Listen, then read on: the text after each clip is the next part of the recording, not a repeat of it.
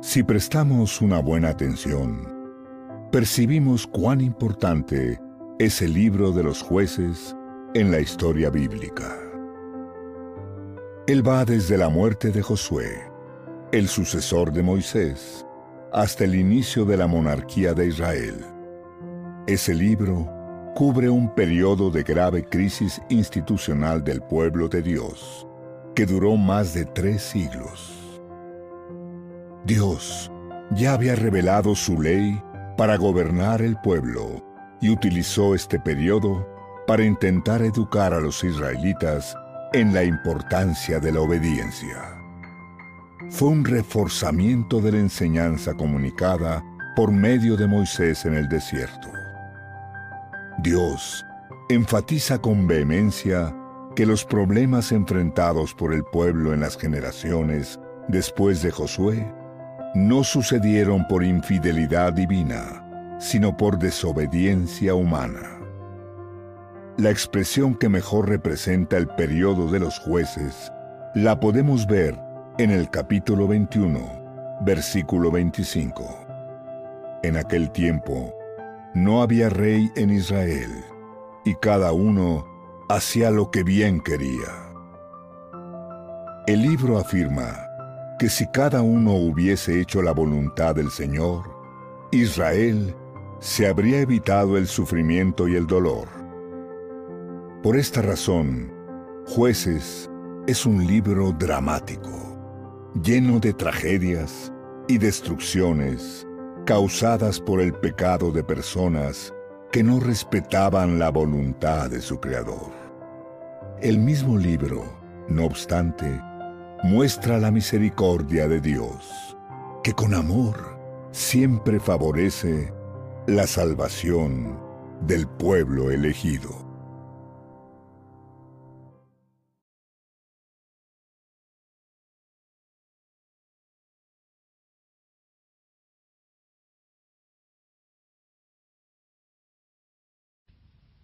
Bienvenidos.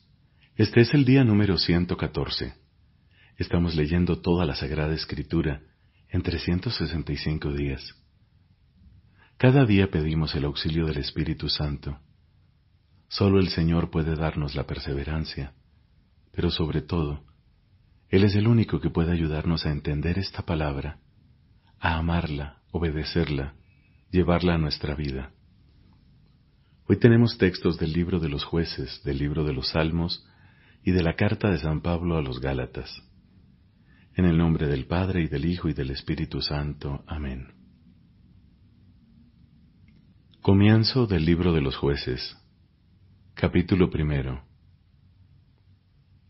Después de la muerte de Josué, los israelitas consultaron al Señor diciendo, ¿quién de nosotros será el primero en subir a luchar contra los cananeos?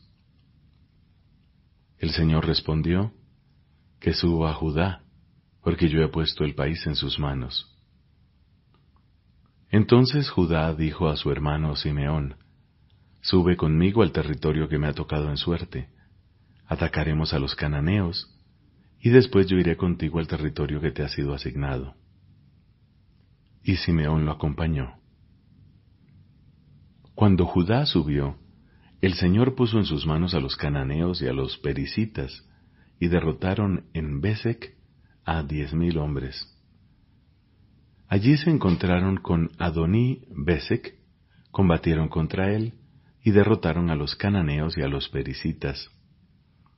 Adoní Besek trató de escapar, pero ellos lo persiguieron, lo capturaron y le cortaron el dedo pulgar de las manos y de los pies. Entonces Adoni Besek exclamó, Setenta reyes, con los pulgares de sus manos y de sus pies cortados, recogían migajas debajo de mi mesa, y ahora Dios me retribuye de acuerdo con lo que hice. Luego lo llevaron a Jerusalén y allí murió. La tribu de Judá atacó a Jerusalén, la tomaron, pasaron a sus habitantes al filo de la espada, e incendiaron la ciudad. Luego la tribu de Judá fue a combatir contra los cananeos que habitaban en la montaña, el Negev y la Céfela. Judá avanzó contra los cananeos que habitaban en Hebrón. Hebrón se llamaba antiguamente Kiriat Arabá, y derrotó a Sesai, a Jimán y Talmai. Desde allí subió contra los habitantes de Debir, que antes se llamaba Kiriat Sefer. Entonces Caleb dijo, Al que derrote y conquiste a Kiriat Sefer, yo le daré como esposa a mi hija Axa. El que la conquistó fue Otniel, hijo de Kenaz y hermano menor de Caleb, y éste le dio como esposa a su hija Axa. Cuando ella llegó a la casa de su esposo, éste le sugirió que pidiera un campo a su padre. Ella se bajó del asno y Caleb le preguntó, ¿Qué quieres? Quiero que me hagas un regalo, le respondió. Ya que me has mandado al territorio de Negev, concédeme al menos un manantial. Y él le dio el manantial de arriba y el manantial de abajo. Los del clan de Jobab, el Kenita, que había sido suegro de Moisés, subieron con la tribu de Judá desde la ciudad de las palmeras hasta el desierto de Judá, al sur de Arad, y se establecieron entre los amalecitas. Judá, por su parte, se fue con su hermano Simeón. Ellos derrotaron a los cananeos que habitaban en Cephad y consagraron la ciudad al exterminio total. Por eso la ciudad se llamó Jormá. Pero Judá no pudo apoderarse de Gaza y su territorio, ni de Ascalón y su territorio, ni de Ecrón y su territorio.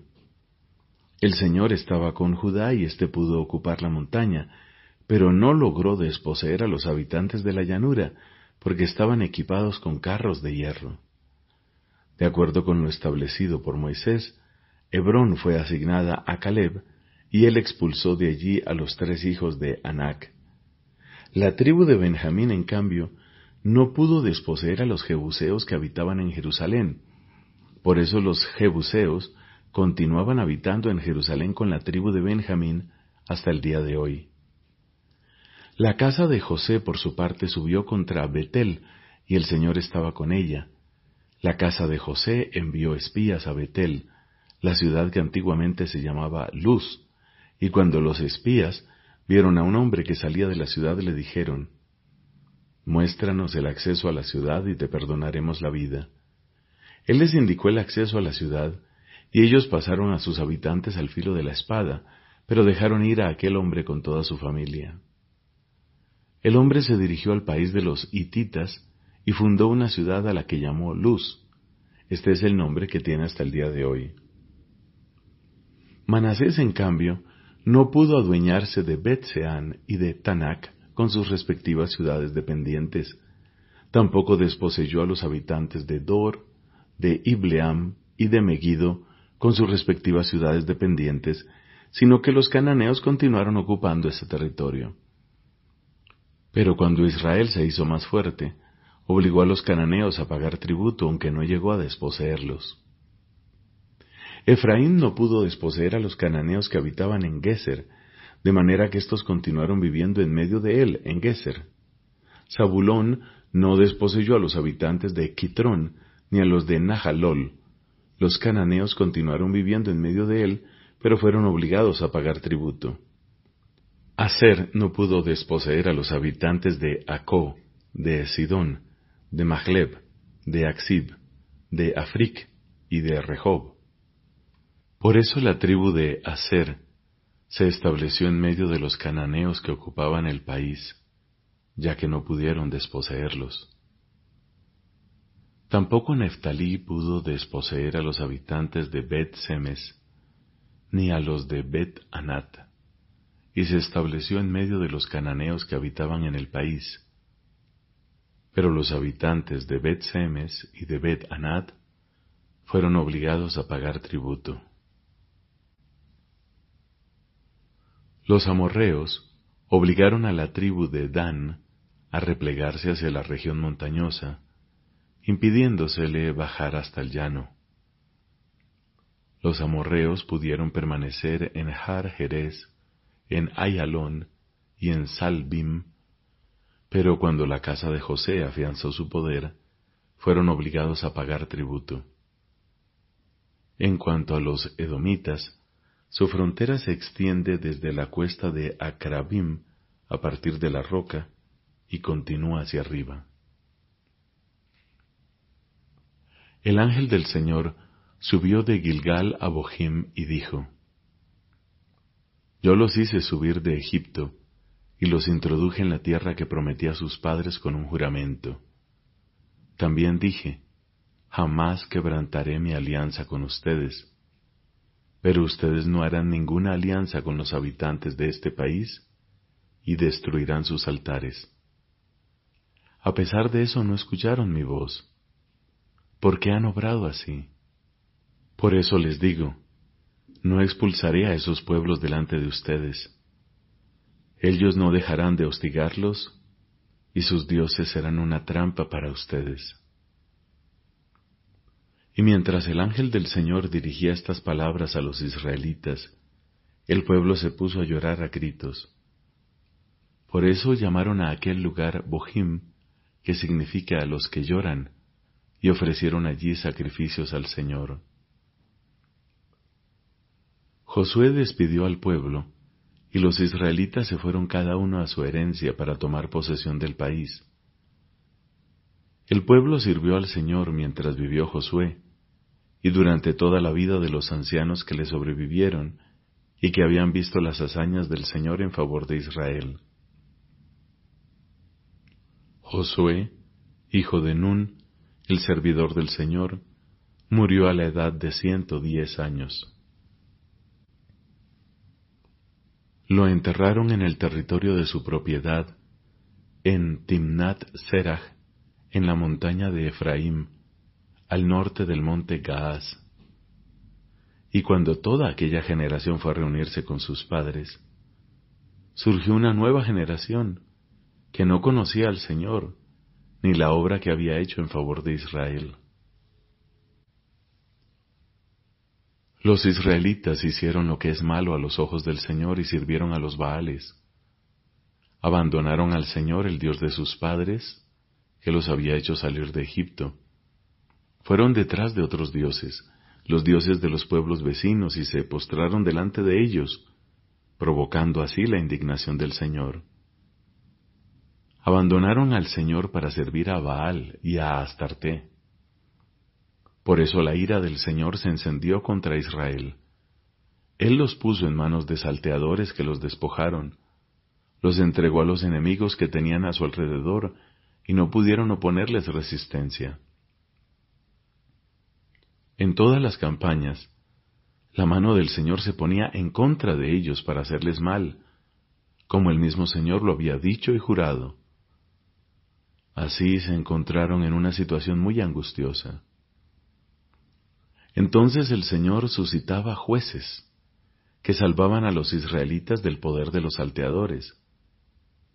Pero los israelitas no escuchaban a sus jueces, sino que se prostituían yendo detrás de otros dioses y postrándose delante de ellos. Se desviaban muy pronto del camino seguido por sus padres, que habían obedecido los mandamientos del Señor. Ellos en cambio no hacían lo mismo. Cuando el Señor les suscitaba jueces, estaba con el juez y los salvaba de las manos de sus enemigos mientras vivía el juez, porque se compadecía de los gemidos que les provocaban sus opresores y perseguidores. Pero cuando moría el juez, volvían a pervertirse más aún que sus antepasados, iban detrás de otros dioses para servirlos y postrarse delante de ellos, sin renunciar en nada a sus malas acciones y a su conducta obstinada. La ira del Señor se encendió contra Israel y él les dijo, ya que este pueblo ha quebrantado mi alianza, la que yo prescribía a sus padres, y no ha escuchado mi voz, tampoco yo arrojaré de su presencia a ninguna de las naciones que dejó Josué cuando murió. Esto lo hacía para probar a Israel por medio de ellas, y para ver si seguían el camino del Señor, como lo habían seguido sus padres. Por eso el Señor, en lugar de expulsar inmediatamente a esas naciones, las dejó en paz y no las entregó en manos de Josué. Palabra de Dios. Te alabamos, Señor. Salmo número 115. No nos glorifiques a nosotros, Señor, glorifica solamente a tu nombre, por tu amor y tu fidelidad. ¿Por qué han de decir las naciones, ¿dónde está su Dios? Nuestro Dios está en el cielo y en la tierra, Él hace todo lo que quiere. Los ídolos, en cambio, son plata y oro, obra de las manos de los hombres. Tienen boca, pero no hablan. Tienen ojos, pero no ven. Tienen orejas, pero no oyen. Tienen nariz, pero no huelen. Tienen manos, pero no palpan. Tienen pies, pero no caminan. Ni un solo sonido sale de su garganta. Como ellos, serán los que los fabrican, los que ponen en ellos su confianza. Pueblo de Israel, confía en el Señor, Él es tu ayuda y tu escudo.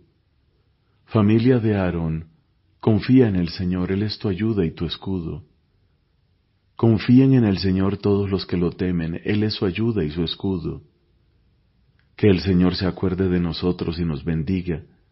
Bendiga al pueblo de Israel, bendiga a la familia de Aarón, bendiga a los que temen al Señor, a los pequeños y a los grandes. Que el Señor los multiplique, a ustedes y a sus hijos, y sean bendecidos por el Señor que hizo el cielo y la tierra. El cielo pertenece al Señor, y la tierra la entregó a los hombres. Los muertos ya no alaban al Señor, ni tampoco los que bajaron al sepulcro. Nosotros, los vivientes, bendecimos al Señor, desde ahora y para siempre, aleluya. Padre, te da gloria a tu Hijo en el Espíritu Santo, como era en el principio, ahora y siempre, por los siglos de los siglos. Amén. De la carta a los Gálatas, capítulo 6. Hermanos, si alguien es sorprendido en alguna falta, ustedes, los que están animados por el Espíritu, corríjanlo con dulzura. Piensa que también tú puedes ser tentado. Ayúdense mutuamente a llevar las cargas y así cumplirán la ley de Cristo. Si alguien se imagina hacer algo, se engaña, porque en realidad no es nada. Que cada uno examine su propia conducta, y así podrá encontrar en sí mismo y no en los demás un motivo de satisfacción. Porque cada uno tiene que llevar su propia carga. El que recibe la enseñanza de la palabra que haga participar de todos sus bienes al que lo instruye. No se engañen. Nadie se burla de Dios. Se recoge lo que se siembra. El que siembra para satisfacer su carne, de la carne recogerá solo la corrupción. Y el que siembra según el Espíritu, del Espíritu recogerá la vida eterna. No nos cansemos de hacer el bien, porque la cosecha llegará a su tiempo si no desfallecemos. Por lo tanto, mientras estamos a tiempo, hagamos el bien a todos, pero especialmente a nuestros hermanos en la fe. ¿Ven estas letras grandes? Les estoy escribiendo con mi propia mano. Los que quieren imponerles la circuncisión solo buscan quedar bien exteriormente y evitar ser perseguidos a causa de la cruz de Cristo. Porque tampoco aquellos que se hacen circuncidar observan la ley, Solo pretenden que ustedes se circunciden para gloriarse de eso. Yo solo me gloriaré en la cruz de nuestro Señor Jesucristo, por quien el mundo está crucificado para mí, como yo lo estoy para el mundo. Estar circuncidado o no estarlo no tiene ninguna importancia. Lo que importa es ser una nueva criatura. Que todos los que practican esta norma tengan paz y misericordia, lo mismo que el Israel de Dios. Que nadie me moleste en adelante. Yo llevo en mi cuerpo las cicatrices de Jesús. Hermanos, que la gracia de nuestro Señor Jesucristo permanezca con ustedes. Amén. Palabra de Dios. Te alabamos, Señor. Fin de la carta del apóstol San Pablo a los Gálatas. Cristo es la cabeza del cuerpo que es la iglesia. Es el principio de la creación y de la redención.